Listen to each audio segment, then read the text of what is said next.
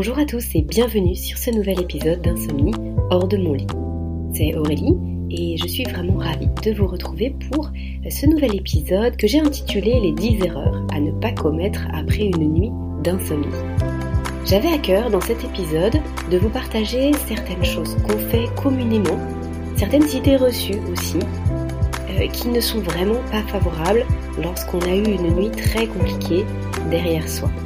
Cette liste-là n'est pas exhaustive, mais je pense que dans ces 10 points, vous aurez déjà les choses principales auxquelles faire attention lorsque la nuit a été difficile. Alors vous allez me dire, mais Aurélie, euh, nos nuits, elles sont, euh, elles sont forcément difficiles si, si on t'écoute aujourd'hui sur le podcast. Alors oui et non, je sais que pour beaucoup d'entre vous, euh, et d'ailleurs comme je l'ai vécu moi aussi à titre personnel, finalement, l'insomnie c'est souvent par vague. Il y a des nuits très très dures, des nuits moyennes, des nuits potables, des nuits euh, bizarrement bonnes. Enfin bizarrement, avec des guillemets bien sûr, mais parfois on n'identifie pas pourquoi elles ont été bonnes, même si euh, rien n'est dû au hasard.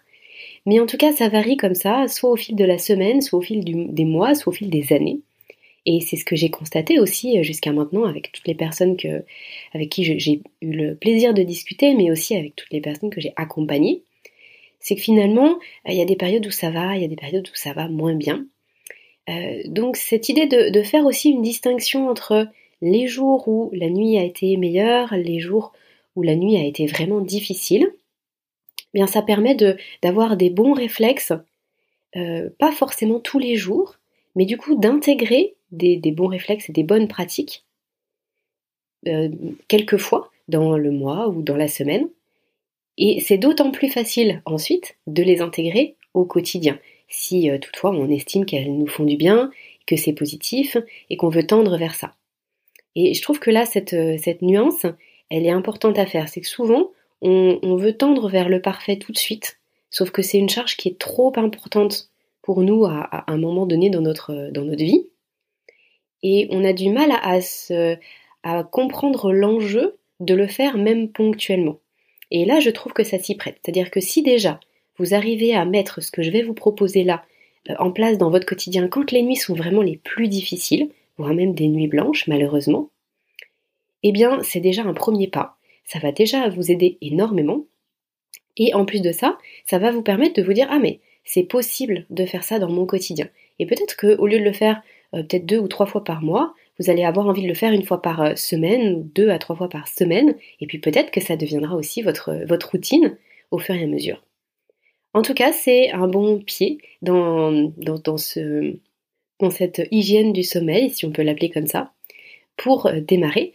Euh, si toutefois c'est quelque chose qui est difficile pour vous de démarrer, ou si vous me découvrez tout juste dans ce podcast, et puis que vous commencez tout doucement à intégrer bah, certains mécanismes, certains concepts, certaines choses par rapport au sommeil et que vous souhaitez le, mettre en place. Alors maintenant, je vous propose qu'on rentre dans le vif du sujet. Euh, j'ai listé plusieurs choses et je vais euh, bien sûr bah, démarrer par, par, un des points, mais je n'ai pas fait une liste euh, par ordre d'importance, par ordre chronologique ou par ordre de, de rien du tout. En fait, ce sont juste des points à, intégrer, à comprendre pourquoi. Donc je vais vous bien sûr vous détailler aussi le mécanisme qu'il y a derrière et pourquoi je vous en parle, puisque on, ne, reproduit et on intègre sur le long terme que des choses qu'on comprend et dont on vraiment assimile euh, pleinement les enjeux. Euh, donc voilà, n'y voyez rien de, de, plus important au début ou à la fin du podcast. Euh, prenez tout ce qui peut être pris pour vous dans votre quotidien avec, euh, avec vos filtres et avec euh, toute votre organisation et ce qui se passe pour vous dans, dans la journée. Parce qu'il est vrai que quand on démarre, il y a souvent beaucoup de choses. Et là, vous allez voir les 10 points que je vais détailler là. Forcément, ça remet en, en cause pas mal d'habitudes qu'on peut avoir dans, dans nos sociétés aujourd'hui.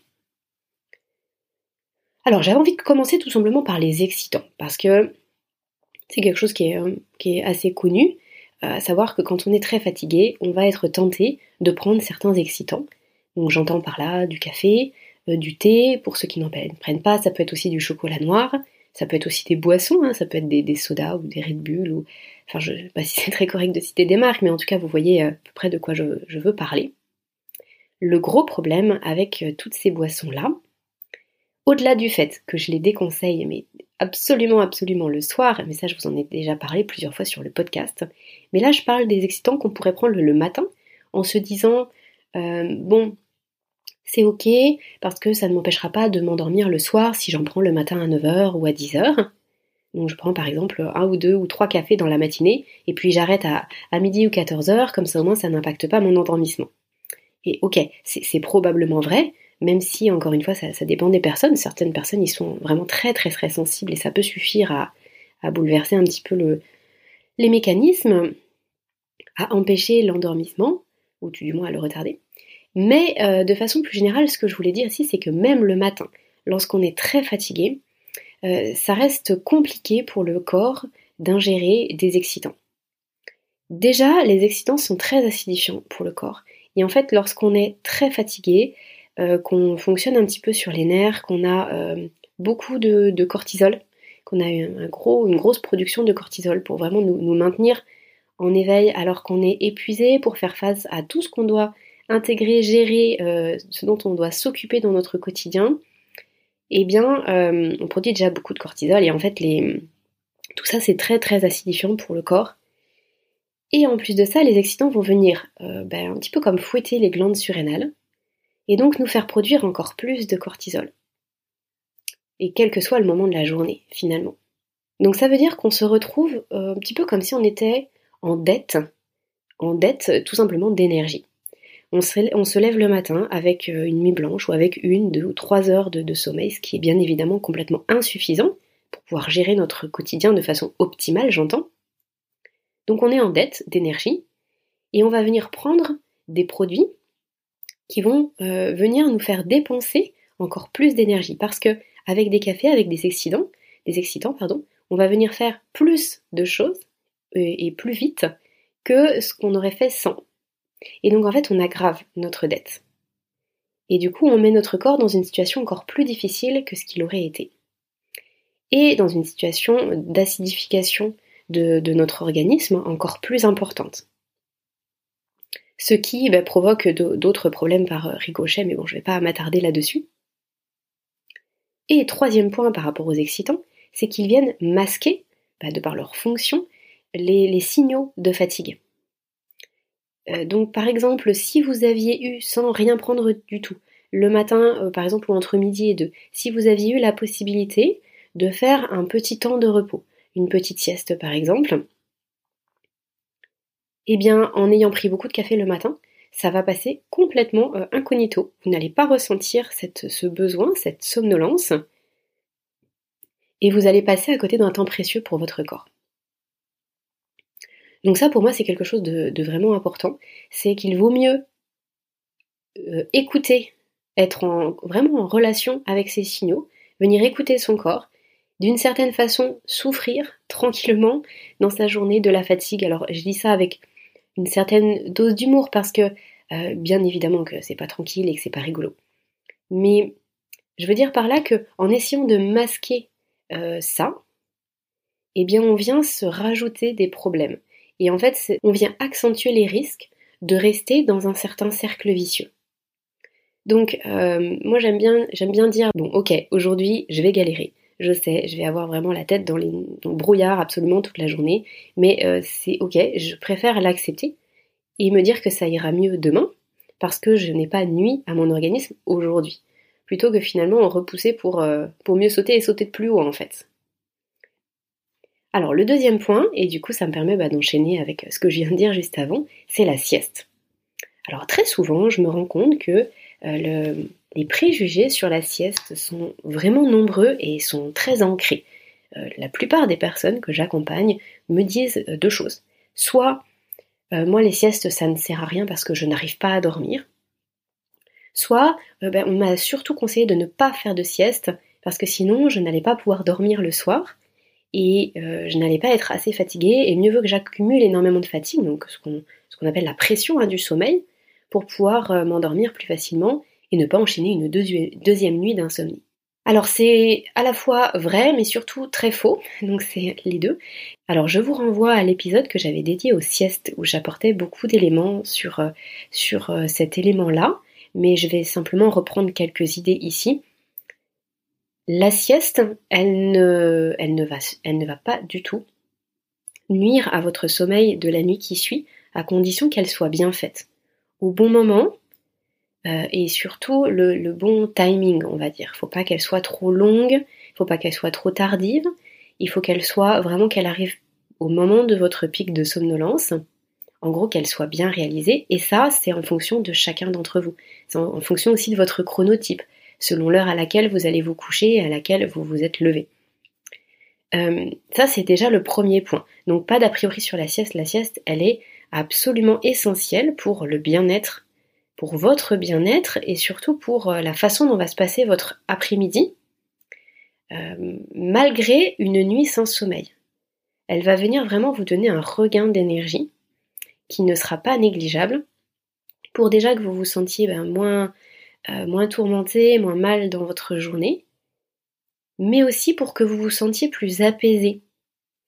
Alors ça, ça peut paraître contradictoire, mais en fait, votre système nerveux, lorsque vous faites une nuit blanche, il est euh, comme une guirlande électrique à Noël, quoi. Il est euh, euh, scintillant. C'est très difficile pour lui de, s'apaiser, de venir se calmer, de ralentir. Et plus on va aller dans la journée, et pire ça va être. Donc très souvent, lorsqu'on passe une nuit blanche, ou une nuit très très très très courte, ça va être horrible le matin, très très difficile dans l'après-midi, et bizarrement, à nouveau avec des guillemets, on va se sentir comme avec un regain d'énergie le soir. Mais c'est parce que le système nerveux est de plus en plus tendu, stimulé en fait, pour pouvoir combler ce manque de sommeil.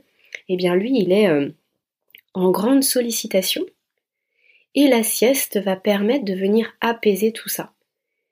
Ça veut dire qu'avec une sieste, vous allez vous retrouver le soir finalement beaucoup plus apaisé, calme, plus serein pour entamer cette nouvelle nuit et puis ben, beaucoup plus fatigué, puisque moins tendu et moins tenu par, euh, par un système nerveux qui, qui est incontrôlable d'une certaine façon. Et le point que j'évoquais pour la sieste, à savoir je n'arrive pas à dormir, alors déjà, vous savez que moi je vous invite vraiment à ne pas considérer ça comme euh, un devoir de réussite, cette différence entre je maîtrise tous les éléments qui me permettent d'avoir euh, un bon sommeil, un bon repos, et je dois réussir à quelque chose, elle est vraiment cruciale il n'y a pas de notion de réussite. Donc, dire je n'ai pas réussi à dormir, c'est un mauvais message que vous envoyez à votre cerveau. Euh, je vous invite vraiment à le remplacer par le sommeil n'est pas venu. Euh, mais bon, ça c'est un autre sujet, mais c'est vrai pour la nuit et c'est vrai pour la sieste. Toujours est-il, c'est que le repos à la mi-journée euh, n'est pas forcément lié à, du sommeil. Si le sommeil arrive, eh bien tant mieux, c'est la cerise sur le gâteau. Clairement, les bienfaits sont plus intéressants lorsqu'il y a du sommeil. Mais Rien que le fait d'être en somnolence, de rentrer dans des ondes cérébrales euh, plus avec une, fréquence moins importante, euh, qui, sont plus proches de celles du sommeil, eh bien rien que ça, ça fait un bien fou à la fois à votre cerveau et à votre système nerveux et à votre production de, cortisol. Alors la position allongée est extrêmement euh, régénérante pour les glandes surrénales, extrêmement apaisante pour l'ensemble du corps. Donc même si vous passez 20 minutes, 25 minutes à somnoler, à divaguer, à laisser euh, vagabonder votre, votre imagination, eh bien, euh, rien que ça, c'est déjà extrêmement intéressant pour bien terminer la journée et pour favoriser un bon endormissement le soir. Donc ne pas jeter la pierre à la sieste, surtout si la nuit a été mauvaise, j'ai envie de dire bien au contraire. Euh, la sieste peut être euh, d'un cycle complet, hein, d'une heure et demie lorsque la nuit a été euh, une nuit blanche par exemple. Là on va essayer de récupérer du sommeil profond aussi à travers ces siestes un peu plus longues, mais bien sûr attention à l'horaire. Donc là je rentre pas dans trop de détails, mais ne tirez pas un trait sur la sieste, bien au contraire. Allez écouter le podcast que j'ai fait sur le sujet et puis favorisez ce temps à la mi-journée. Ensuite, j'avais envie de vous parler de la respiration. Alors la respiration, euh, vous savez combien j'apprécie les techniques de respiration, combien je les trouve efficaces. Je vous ai déjà fait des podcasts sur le sujet et j'ai parlé aussi de certains ouvrages euh, sur, le, sur la respiration, notamment euh, le, livre de David O'Haré, Cohérence cardiaque 365. C'est quelque chose d'essentiel que j'invite absolument tout le monde à pratiquer au quotidien, dans la mesure du possible, mais en tout cas le plus souvent possible. pour autant, je vous déconseille de pratiquer des respirations qui ont pour but d'apaiser votre système nerveux autonome parasympathique, parce que le matin, euh, ce sera déjà très difficile pour vous. En fait, quand on se réveille épuisé, fatigué, que la production de cortisol a finalement du mal à se lancer, qu'on est dans le brouillard jusqu'à 14 heures, venir pratiquer des techniques de respiration qui ont pour but de nous apaiser vont rendre le tout beaucoup plus difficile. Là, en fait, le matin, vous n'avez pas vraiment besoin d'être apaisé. Laissez faire, euh, laissez euh, voilà se mettre en place en fait tout ce qui doit l'être dans votre corps au niveau nerveux et hormonal. Et par contre, venez favoriser cette pratique à partir de la fin d'après-midi, de la soirée et juste avant le coucher.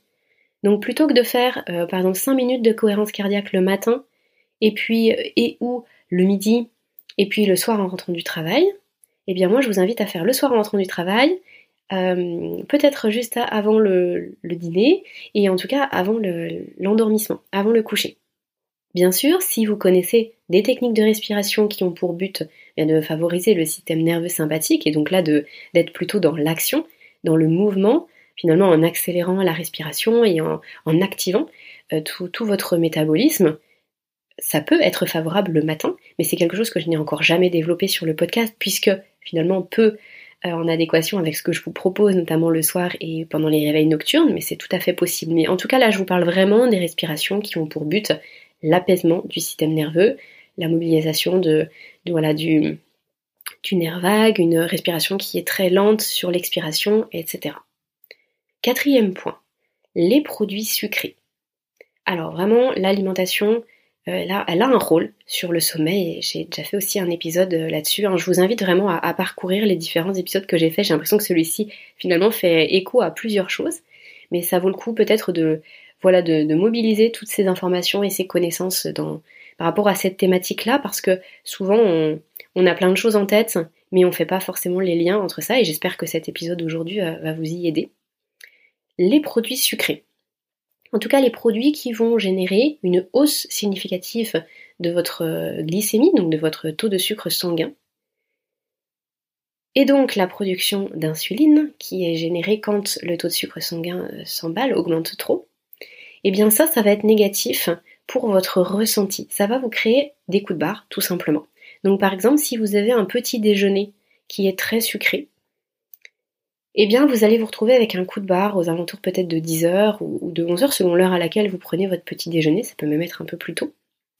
Et du coup, une grosse fatigue, une très grosse fatigue. Et idem pour la collation qu'on peut prendre par exemple aux alentours de 16h. Si vous prenez quelque chose de très sucré, vous allez vous retrouver avec un coup de barre monumental dans la demi-heure ou dans l'heure qui suit. Et ça, combiné bien sûr à la sensation de fatigue que vous avez initialement, ça peut rendre vos journées encore plus difficiles. Et également, euh, pour rejoindre ce que je disais dans le premier point par rapport aux excitants, c'est aussi ça souvent qui, qui euh, génère chez la plupart des gens l'envie de prendre des excitants. Et du coup, ça fait un yo-yo comme ça toute la journée. C'est euh, très très très difficile pour le corps de gérer tout ça. Et en plus de ça, l'insuline, surtout si on mange des produits très sucrés le soir, la production d'insuline et le message que ça envoie au cerveau, les produits sucrés, ne sont pas favorables au sommeil. Mais ça, j'en ai déjà parlé. Là, je parlais plus, même le matin, le fait de, vraiment gérer votre glycémie. Alors, vous allez me dire comment on gère la glycémie, et là, ce serait rentrer dans, dans quelque chose de très complexe finalement. Je ne vais pas m'y attarder trop longtemps, mais dans les grandes lignes. À partir du moment où vous mangez des produits qui sont très sucrés, et sucré ne veut pas dire forcément sucré en goût. Par exemple, euh, par exemple les pâtes. Euh, les pâtes ou les produits à base de gluten, il n'y a pas forcément un goût très sucré qui, est très marqué, mais ce sont des produits qui, bah, qui sont des glucides. Alors des glucides, même si on, parle de glucides complexes, l'organisme décompose les glucides complexes en glucides simples, donc ça devient comme des sucres, hein, ce sont des sucres. Et notamment les produits à base de gluten vont venir euh, créer un gros pic d'insuline, vont venir vraiment augmenter la glycémie sanguine. Ça va être le cas aussi avec euh, certains, certains fruits. Ça peut être le cas avec, euh, alors, ça va être le cas bien évidemment avec les produits avec du sucre raffiné, hein, des produits directement sucrés. Avec aussi certains laitages, les yaourts par exemple. Ça va être le cas aussi avec les dates avec certains fruits secs comme les dates par exemple, typiquement les dates fraîches ou les dates sèches. Et puis tout ce qui va être sirop d'érable, sirop d'agave, le chocolat au lait qui, qui, a du sucre industriel, et tout ce qui va être aussi soufflé. Par exemple, bah, les céréales soufflées. Par exemple, les céréales du petit déjeuner, même au sens large, ce, sont des, bombes euh, glycémiques hein, pour notre organisme. Et donc forcément, quand vous mangez ça, il y a une hypoglycémie qui est générée derrière. Parce qu'on va produire beaucoup trop d'insuline d'un coup. Et ça, c'est très fatigant. Si vous êtes amené à prendre des produits sucrés, parce que en plus, lorsqu'on n'a pas dormi, on est souvent attiré par les produits gras et sucrés. Euh, ça, c'est un autre sujet, mais c'est tout à fait normal. Euh, on a une appétence pour ces produits-là parce que euh, parce qu'on manque tellement d'énergie qu'on va aller vers ce qui semble nous en apporter le plus, au détriment de, bah, du, du réel besoin de notre organisme. En tout cas, si vous devez prendre des produits sucrés, je vous invite à les prendre au sein même d'un repas qui soit le plus équilibré possible. Donc un repas avec des fibres, avec des protéines, avec des matières grasses, parce que tout ça, ça va venir baisser le taux de sucre dans le sang. L'organisme va intégrer cette information sucrée différemment et on produit moins d'insuline. Et donc on a souvent des coups de barre qui sont euh, vraiment plus limités par rapport à ce qu'on aurait pu avoir. Donc, en gros, euh, si vous vous levez et que vous prenez juste un énorme bol de céréales le matin, euh, c'est euh, le coup de barre assuré dans la matinée. Je vous inviterai plutôt, alors ça, peut surprendre, hein, mais vous pouvez prendre par exemple des sardines, du maquereau, des œufs, oui, une omelette, si toutefois ce sont des choses que, vous digérez qui, ne vous posent pas de problème. Vous pouvez prendre aussi un porridge avec des flocons d'avoine et par exemple des oléagineux même si vous rajoutez une banane dedans. En fait, tout ça, ça va être des, voilà, des plats complets qui vont éviter que vous soyez trop fatigué le matin. Le point suivant, je voulais le dédier à notre système immunitaire. Parce que oui, lorsqu'on manque de sommeil, et d'autant plus après une nuit blanche, on a notre système immunitaire qui est KO. En fait, pendant notre sommeil profond, on a vraiment un renforcement du système immunitaire. Et donc ça, c'est très important de le savoir. Et c'est pour ça que les gens qui sont le moins malades, souvent, ce sont les gens qui, ont le sommeil le plus récupérateur. Bien évidemment qu'il n'y a pas que ça. Hein. Le système immunitaire, il est euh, soutenu par le sommeil, l'alimentation, par le lien social, par l'activité physique. Donc il a plusieurs piliers, mais le sommeil en fait partie. Ce sera beaucoup plus facile de tomber malade euh, après une nuit blanche après une bonne nuit de sommeil. C'est-à-dire que la réponse immunitaire qu'on va avoir en étant au contact de virus ou, de bactéries en, trop grand nombre dans notre environnement, eh bien sera euh, beaucoup plus difficile après une nuit blanche. Donc soyez plus vigilants, c'est-à-dire que si euh, vous avez fait une nuit blanche, le mieux c'est de, bah, de ne pas aller courir le risque de, faire un bain de fou le lendemain ou de ou de sortir des toilettes publiques sans se laver les mains. Alors bien sûr c'est un peu caricatural ce que je vous dis, mais dans l'idée soyez plus vigilants à ce moment-là. Euh, moi je suis pas du tout euh, pour euh, se passer 20 fois les mains au gel hydroalcoolique par jour. Je, le considère c'est pas du tout bon pour notre santé. Et pour autant, les nuits où pour X ou Y raison mon sommeil a été plus entrecoupé, réveil des enfants ou, ou, réveil plus matinal pour X rendez-vous ou autre, eh bien je fais vraiment très attention à ce niveau-là. Et euh, j'essaye aussi ces jours-là de, manger encore plus équilibré, encore plus euh, cru si je peux, encore plus de fibres. En tout cas, j'adapte mon alimentation à, bah, cette situation qu'est la mienne ce jour-là pour que bah, je puisse avoir un maximum de minéraux, d'oligo-éléments, de, de vitamines pour venir soutenir mon immunité qui est affaiblie par le manque de sommeil. Autre point, alors nous en sommes au sixième point. Euh, j'avais envie de vous parler de l'activité physique. Et, pas que, dans un sens, de, tout ce qui peut relever de ce qu'on appelle euh. Je pense que vous avez déjà entendu parler de, ce mot-là, en tout cas j'ai déjà en parlé sur le podcast. L'hormèse, ça va être euh, tout ce qui va venir bien euh, stimuler, solliciter notre organisme d'une façon significative pour bah, stimuler nos capacités d'adaptation, et qui sont suivis d'un grand temps de repos. Donc par exemple une activité physique très intense mais, mais pas très longue, on se repose derrière, euh, un jeûne, des bains froids ou juste une douche froide avec un, temps de repos derrière. En tout cas, l'hormèse, c'est le fait de se dire que euh, si on va chercher plus loin dans, nos extrêmes, c'est propre à chacun hein, sa notion d'extrême, en tout cas qu'on vient mobiliser nos capacités adaptatives, eh bien on se renforce.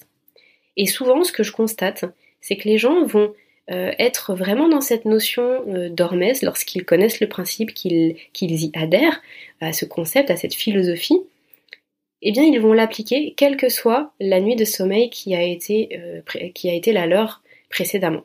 Et ça, c'est une erreur en fait.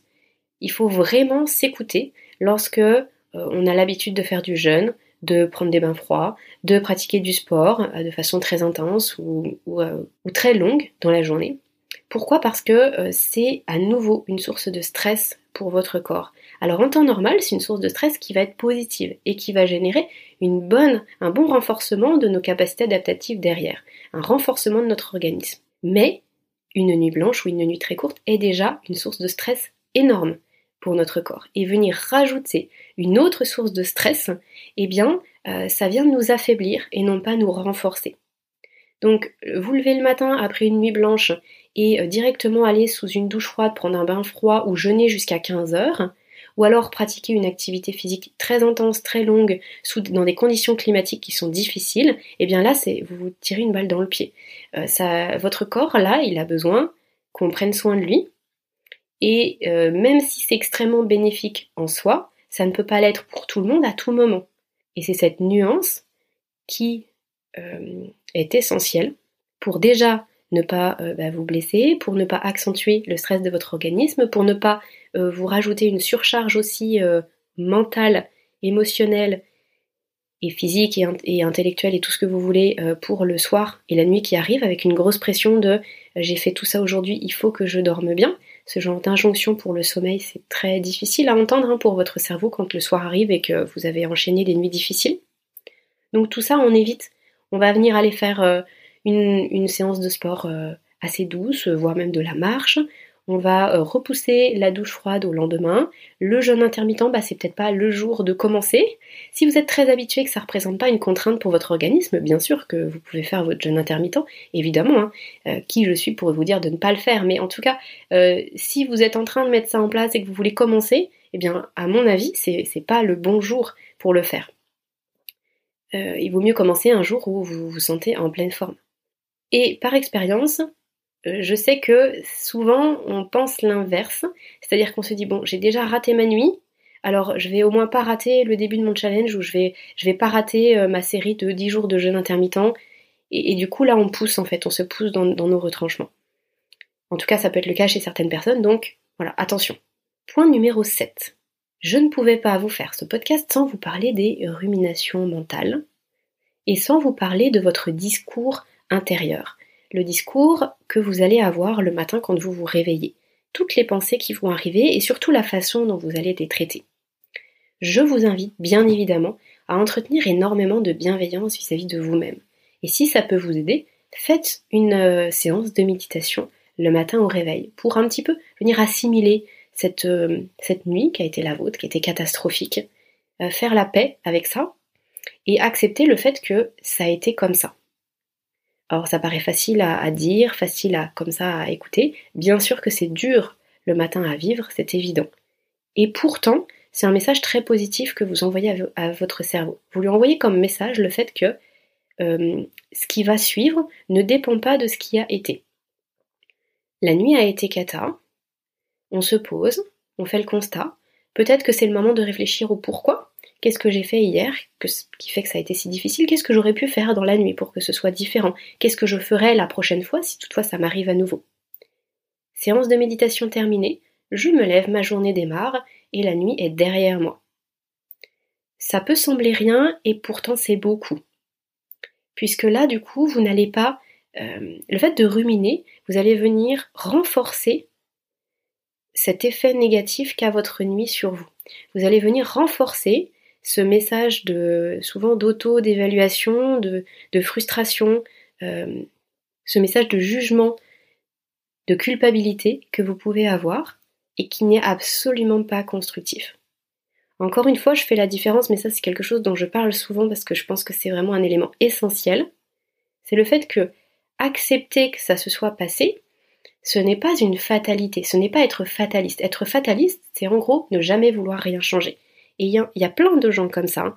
Euh, moi, dans mes dans les personnes qui me contactent, et, euh, d'ailleurs souvent il n'y a pas de suivi derrière, hein, elles me contactent juste pour savoir à peu près comment je, fonctionne et, comment je mène mes accompagnements.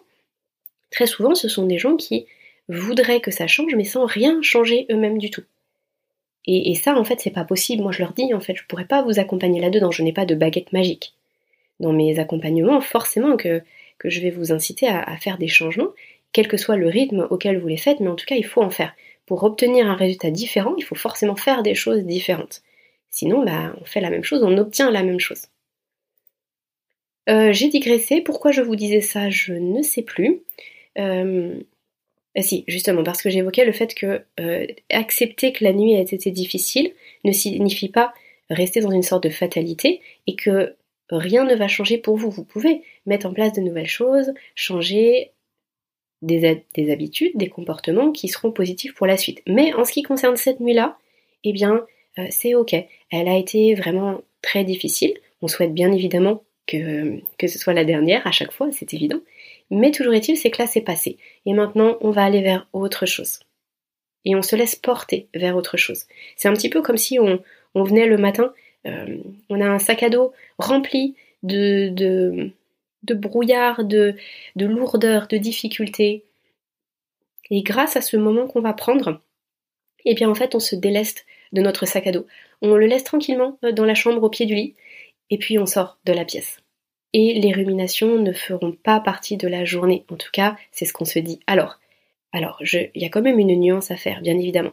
Quand je parle de rumination, c'est le fait d'entretenir des pensées qui ne seraient pas positives, qui seraient vraiment, qui, qui seraient nuisibles à votre bon état d'esprit, à votre bon état d'être. Mais les pensées, elles viennent. On ne va pas contrôler les pensées qui nous viennent.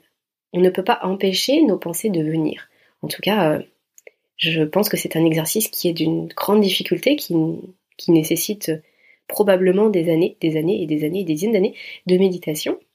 Et encore, je ne suis pas sûre, je ne suis pas euh, assez au fait de cela, mais je ne pense pas qu'on puisse éviter aux pensées de venir. Par contre, on peut reformuler les pensées qui nous arrivent. C'est un petit peu comme les émotions.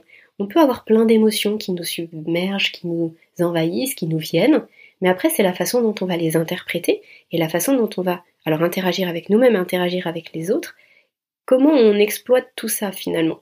Est-ce qu'on se laisse par exemple s'emporter Est-ce qu'on essaye de prendre du recul par rapport à, au tourment qu'on a à l'intérieur de nous?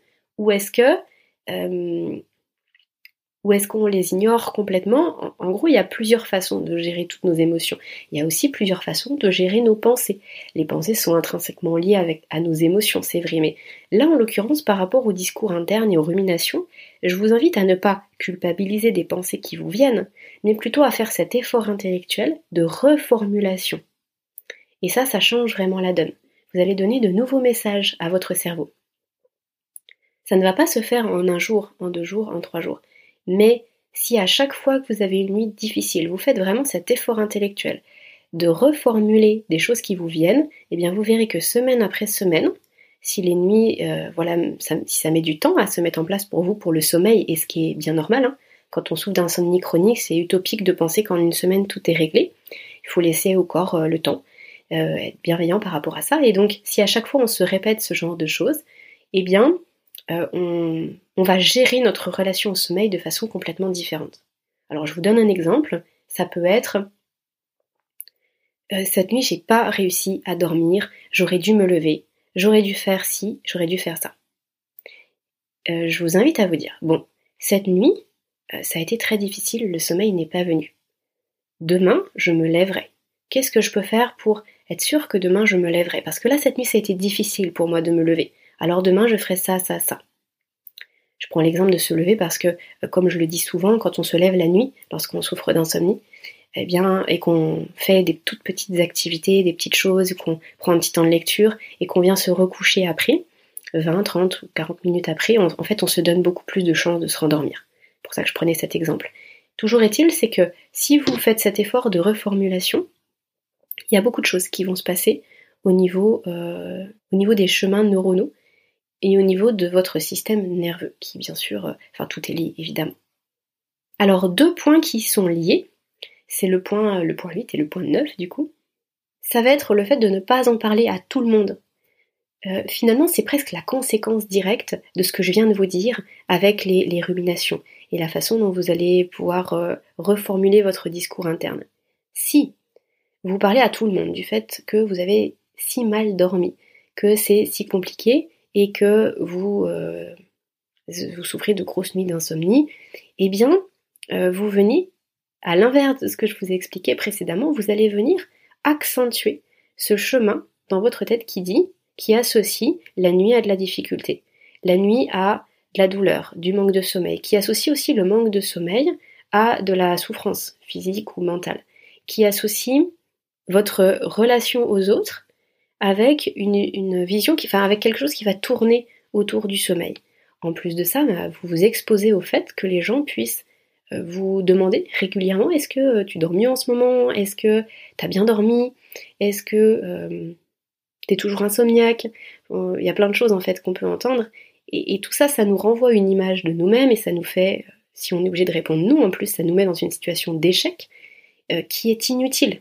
De toute façon, les gens ne vont pas pouvoir vous aider par rapport à votre nuit. Il n'y a, que vous euh, est ce que vous mettez en place qui va pouvoir vous aider pour votre sommeil? Donc finalement, ne vous, ne vous définissez pas au travers de vos troubles du sommeil. Là, c'est vraiment quelque chose qui, sur le, court, moyen et long terme, peut être extrêmement nuisible à votre sommeil même, par, euh, par effet de cascade en fait. Je pense que je ferai un épisode là-dessus dédié parce que c'est un point qui, selon moi, est vraiment essentiel et dont on entend très très peu parler, voire même euh, jamais en fait. Et, pour autant, ça, compte énormément. Mais bon, bref, je vais rester euh, succincte là-dessus en tout cas. Voilà, ne, criez pas sur la terre entière ou dans tous les services de, votre entreprise que c'est très compliqué pour vous aujourd'hui. Laissez filer, ça fait partie du lâcher prise aussi. Hein. L'autre point qui peut aussi être lié à tout cela, ça va être d'ignorer le discours que vous pouvez avoir, donc votre discours interne, mais lié à votre relation avec les gens, lié à votre état émotionnel. Euh, ça, semble très lié à ce que j'ai dit précédemment, mais je voulais vraiment euh, introduire une nuance ici. Lorsqu'on manque de sommeil, on manque de sommeil profond, et souvent ce dont on manque le plus, c'est de sommeil paradoxal. Si vous avez dormi 3 heures, vous avez déjà eu du sommeil profond, la plupart du temps. Par contre, le sommeil paradoxal, là, vous allez en manquer cruellement. Il ne se passe pas la même chose dans le sommeil profond que dans le sommeil paradoxal. Il y a beaucoup plus de sommeil paradoxal sur le matin qu'en début de nuit, inversement pour le sommeil profond. Ça veut dire que si vous dormez 3 heures, vous n'avez pas ou très très très peu de sommeil paradoxal. Dans le sommeil paradoxal, c'est là où votre cerveau va venir gérer tout ce qui est de l'ordre de la relation votre environnement, des émotions, la gestion du stress. Donc forcément, tout ce que vous allez, euh, tout ce qui ne va pas se faire à ce niveau-là, va venir vous manquer la journée qui suit. Alors il n'y a pas que ça hein, dans le sommeil paradoxal, le sommeil des rêves, mais en partie il y a ça. Ça veut dire que tout ce que vous allez ressentir, euh, la façon dont vous allez traiter les événements de votre journée, euh, la façon dont vous allez stresser pour telle ou telle chose, tout ça est modifié, altéré, amplifié souvent par le manque de sommeil. Donc prenez un maximum de recul par rapport à ça. Alors c'est vrai que je me rends compte là peut-être sur les derniers points, j'ai un petit peu euh, transformer mon discours parce que je voulais dire les erreurs à ne pas commettre et là je suis en train de vous dire les choses à faire. Mais euh, peu importe, je pense que vous voyez tout à fait l'idée. Donc en gros, l'erreur à commettre, pour reprendre un petit peu mon, titre d'épisode, ce serait de, de tout prendre au pied de la lettre et de tout prendre tel quel, de tout prendre pour soi et de ne pas mettre ce filtre de se dire ok, je ressens ça, j'ai l'impression de ça, je crois que cette personne a voulu dire ça, sans se dire que c'est forcément amplifié et un petit peu altéré et détourné par votre manque de sommeil. Euh, souvent on peut, on peut devenir même parano. Euh, et c'est en ça que qu'on peut même parfois basculer dans la dépression, etc. Parce qu'en fait c'est impossible de générer nos émotions, très très difficile lorsqu'on manque cruellement de sommeil jour après jour.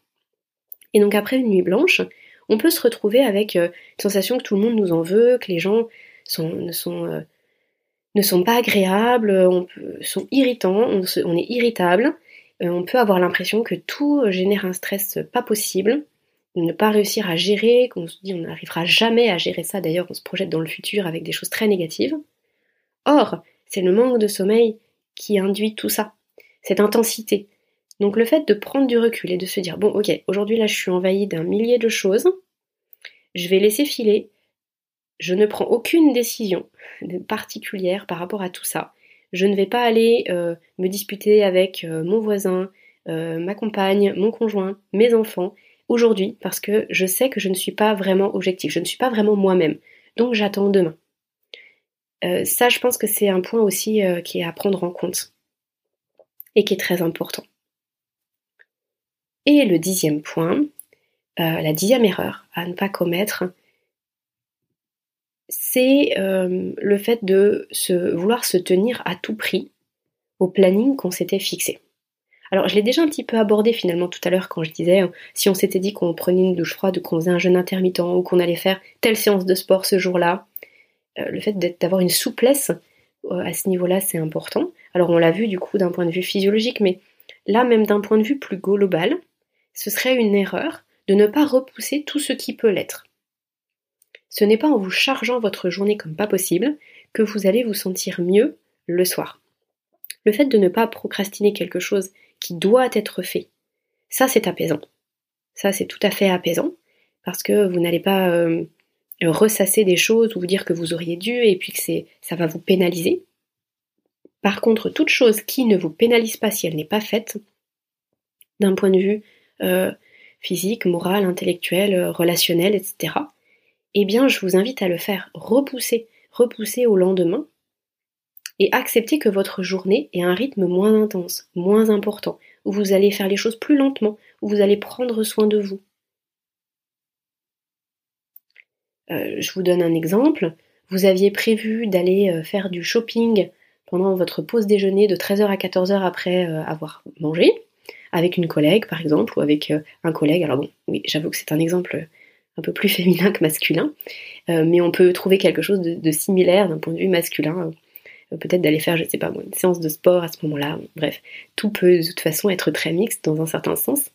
Euh, toujours est-il, c'est que ça, c'est pas essentiel. C'est-à-dire que si vous ne le faites pas là, si vous n'avez pas acheté votre jean, votre chemisier ou soulevé de la fonte à la salle, c'est pas dramatique. C'est-à-dire que vous allez peut-être pouvoir le faire le lendemain ou le surlendemain.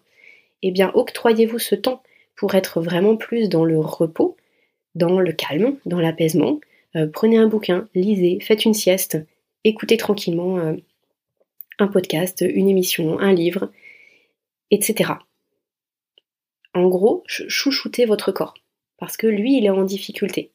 Plus vous allez le solliciter, et plus ce sera difficile finalement d'aller vers la nuit qui suit, de vous endormir facilement et de rester dans le sommeil.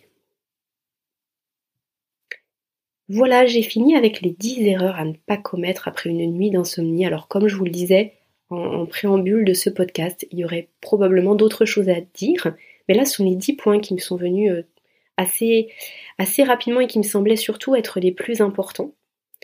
Si vous avez des, commentaires, si vous avez envie de, de, réagir par rapport au podcast, surtout n'hésitez pas à le faire. Vous savez que vous pouvez m'écrire à l'adresse aurelia.sleepangel.fr. Euh, je, je, je, m'excuse je, pour les personnes qui m'écrivent, j'avoue que je ne réponds pas dans, dans, les 24 heures, mais je réponds à tout le monde, je réponds toujours, même si c'est un petit peu plus tard.